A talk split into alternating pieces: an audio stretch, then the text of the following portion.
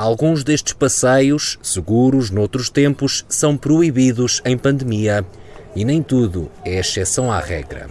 São centenas de lisboetas com pouco distanciamento social e muitos sem máscara. Tudo isto com agentes da Polícia Municipal e da PSP, mesmo ali ao lado.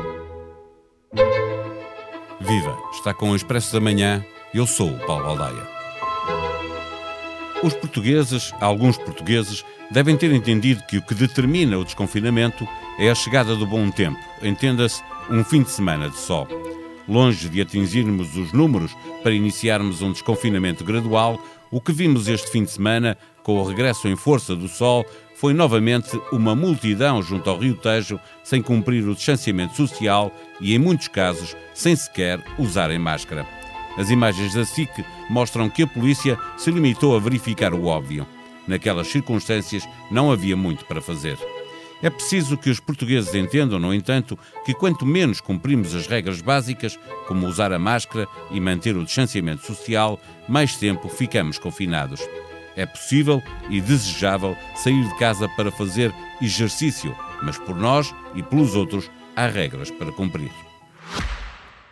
Vera Lúcia Arreigoso regressa ao Expresso da Manhã para uma conversa de balanço deste primeiro mês de desconfinamento, agravado ao fim da primeira semana com o encerramento das escolas. Olá, Vera. Este fim de semana regressaram as imagens com multidões a passear, eh, a passar a tarde junto ao rio, muitos deles sem máscara e a polícia a ver e a deixar andar. Eh, são imagens que já, já não escandalizam. Eh, as pessoas estão cansadas de estarem fechadas em casa com os filhos, a polícia está cansada de advertir as pessoas e, e os jornalistas cansados de noticiar sobre a Covid este fim de semana de sol foi esse problema puxou por, por, pelas pessoas para irem para a rua não cumprindo as regras, que eu sei que é o problema.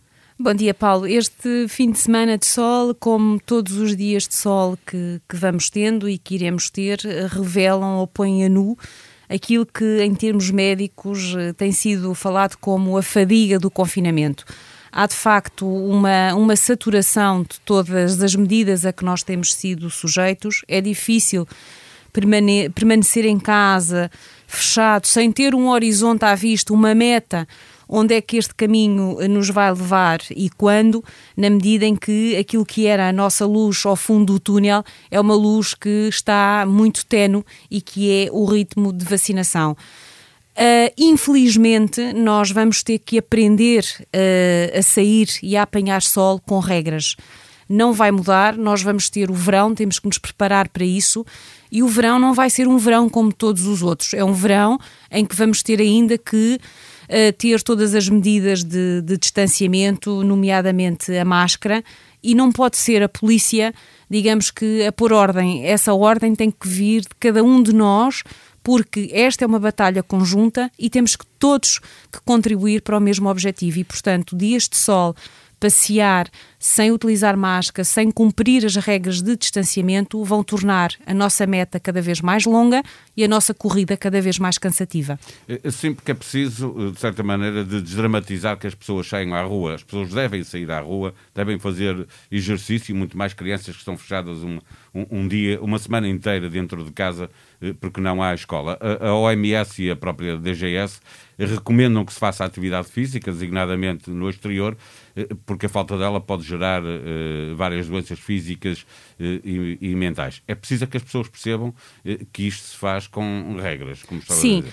nós temos que sair, não podemos continuar a viver fechados, daí esta, esta, digamos, esta nova doença que é a fadiga do confinamento. Nós estamos a ter uma população que já tinha muitos problemas do foro psicológico e psiquiátrico e que neste momento tudo isso está a agravar, mas isso não pode ser, uh, digamos, o cartão verde ou a desculpa para que seja feito sem regras. E a regra é voltamos sempre ao mesmo, utilizar a máscara e o distanciamento. Podemos fazer tudo desde que as regras sejam cumpridas, caso contrário, não vamos fazer nada durante muito tempo porque vamos ter que continuar a confinar e a ter que viver entre quatro paredes. Manuel Carmo Gomes, secundado pelo Presidente da República, defendeu que a prioridade deve ser dada aos testes e não ao confinamento e defendeu igualmente a necessidade de serem apresentadas as linhas verdes, a partir das quais se deve começar um desconfinamento gradual. Seria importante que o poder público como um todo desse esta indicação, quase como um incentivo para as pessoas cumprirem as regras que têm ser cumpridas. Sim, isso de facto é, é essencial que isso seja, seja feito porque um, a necessidade de testar e de apostar nos testes rápidos e não no confinamento é um grande passo atrás, no sentido em que, se nós nos recordarmos, essa foi a primeira recomendação. Ou seja, quase um ano depois, nós voltamos ao princípio. E isto não pode voltar a acontecer porque é insustentável. Quando a pandemia se instalou em Portugal, a OMS e todos os países que já estavam mais adiantados eh, insistiram muito na necessidade de testar, testar, testar. E este foi um slogan que eu acho que não foi ouvido em Portugal. Os especialistas foram repetindo essa ideia e chegámos aqui sem isso estar feito e vamos agora começar a fazer com tanto tempo e tanto sacrifício que foi pedido às pessoas. E, portanto, neste momento, as linhas verdes são absolutamente essenciais para que haja esta convicção nacional de que, muito bem, agora temos a estratégia que precisamos, o que é que então temos mais que fazer para chegar ao momento em que podemos começar a ter alguma normalidade? Temos as vacinas, quais são então essas linhas verdes? Os números, o que é que precisamos para que possamos então unir num último esforço, dar o tal último folgo para a reta final, para que possamos então acabar esta corrida com sucesso. Isso é muito importante. Eh, parecem-te razoáveis os números avançados pelo Presidente da República na sua comunicação como linhas verdes. Ele falava de uma média de 2 mil novos casos diários durante uma semana, 1.500 eh, internados nos hospitais, nós estamos eh, com cerca de 5 mil e, e estamos, estamos com mais de 800 pessoas nos cuidados intensivos. O Presidente falava em 200.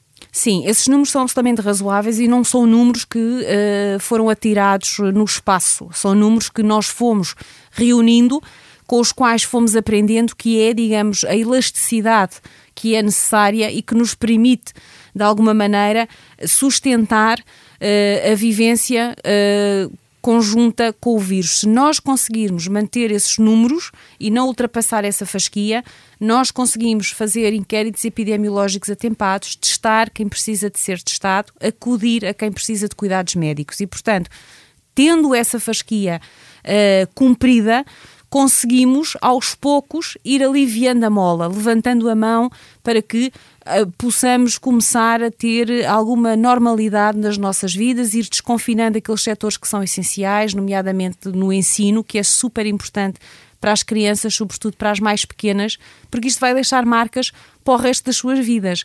Nada disto é, é normal. É uma geração que fica para trás, completamente. É uma geração e, e naquilo que é um, a base mais fundamental da aprendizagem, de, desde só no contacto com as outras crianças, na aprendizagem de modelos, na, no aprender a ler, a escrever, a fazer contas, que são coisas que ficam para o resto da vida. E quando essa base como em qualquer casa não é suficientemente sólida, a casa vai ficar desequilibrada e, ao mínimo abano, ela não vai ter uma estrutura suficiente para se manter de pé. E, portanto, para que isto seja reduzido, uh, este impacto negativo, é de facto necessário conseguirmos esses números, não ultrapassar essas linhas, não passar do verde para o encarnado para que, aos poucos, eh, se chegue então onde se pretende, que é ter a imunidade de grupo e ter a população protegida para que haja alguma normalidade. Nesse desconfinamento gradual, ele deverá começar pelo regresso eh, às escolas, eh, mas nós temos neste momento mais de um milhão de crianças e jovens que são o setor da sociedade etário, obviamente, eh, que mais dificuldades têm em, em, lidar sem uma luz ao fundo do túnel. Eh, estas crianças estão a precisar de algum cuidado eh, especial do ponto de vista de, de acompanhamento psicológico, quer que seja, para passar este desconfinamento de, de, maneira a poderem chegar a essa linha verde com uh, menos ansiedade que eu imagino que estejam a viver agora. Claro que precisam, precisam que, que se lhe possa dizer que um, ehm, vai ficar tudo bem, Uh, isto vai passar, que são mensagens muito simples, e, e, dizer mais ou menos quando é que nós achamos que elas podem voltar à escola, a brincar com os amigos, a ter recreio, a estar numa sala de aula.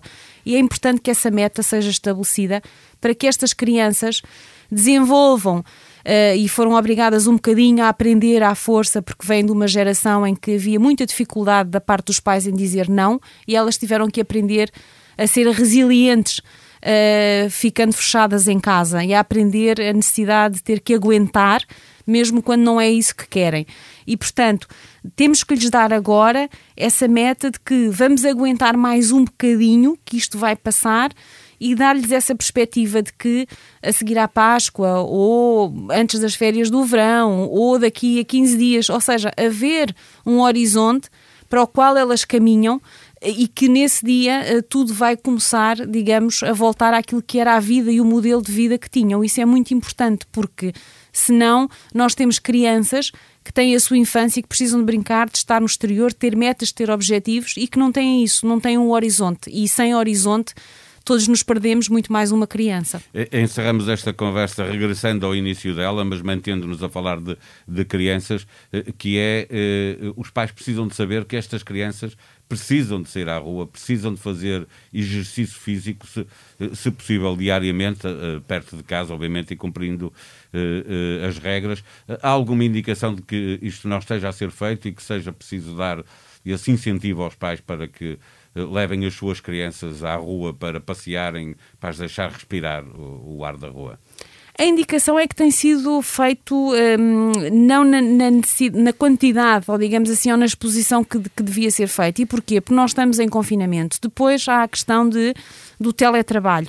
As pessoas estão assoberbadas. Quando estão em casa com o teletrabalho, tendem a não ter tanta noção do tempo e, portanto, até trabalham mais. Há uma saturação. As crianças estão presas a um computador com aulas um, no computador. Quando não estão no computador, ou estão a ver televisão ou estão a jogar. Não, não têm brincadeiras de casa porque os pais estão no teletrabalho e, portanto, há esta necessidade de facto de saírem à rua, nem que seja para dar uma voltinha ali no bairro, de voltar a andar de bicicleta, de skate, tudo aquilo que é possível aos poucos, para lá está, lhe transmitirmos um bocadinho daquilo que era a normalidade e daquilo que é ser criança e que é infância e que é brincar. E em casa confinado, com a família toda, numa grande pressão e num grande stress, muitas vezes é difícil brincar. Mas não seja então que as levemos à rua, a apanhar sol, a ver a chuva, a, digamos, a respirar, a andar, porque muitas crianças, eu acho que uh, o não ter os carros a atravessar a rua, houve aprendizagens que eu acho que com o tempo acabaram por uh, re, haver um retrocesso devido ao tempo em que estas crianças estão em casa sentadas em frente a um computador.